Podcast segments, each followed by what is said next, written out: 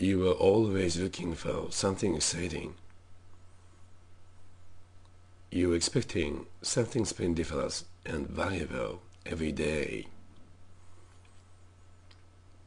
Where can you find such exciting place in this rotten society?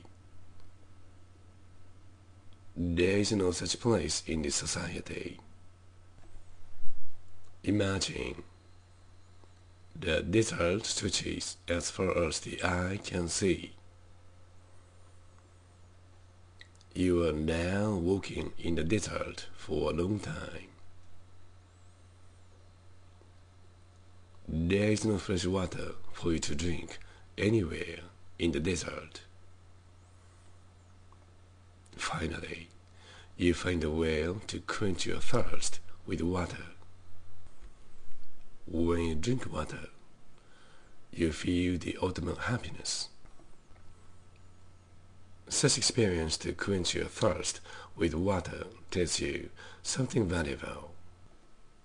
Gorgeousness in your heart is originally derived from the thirst which kills you. Experience something you haven't experienced before. New experience gives you a direction to go forth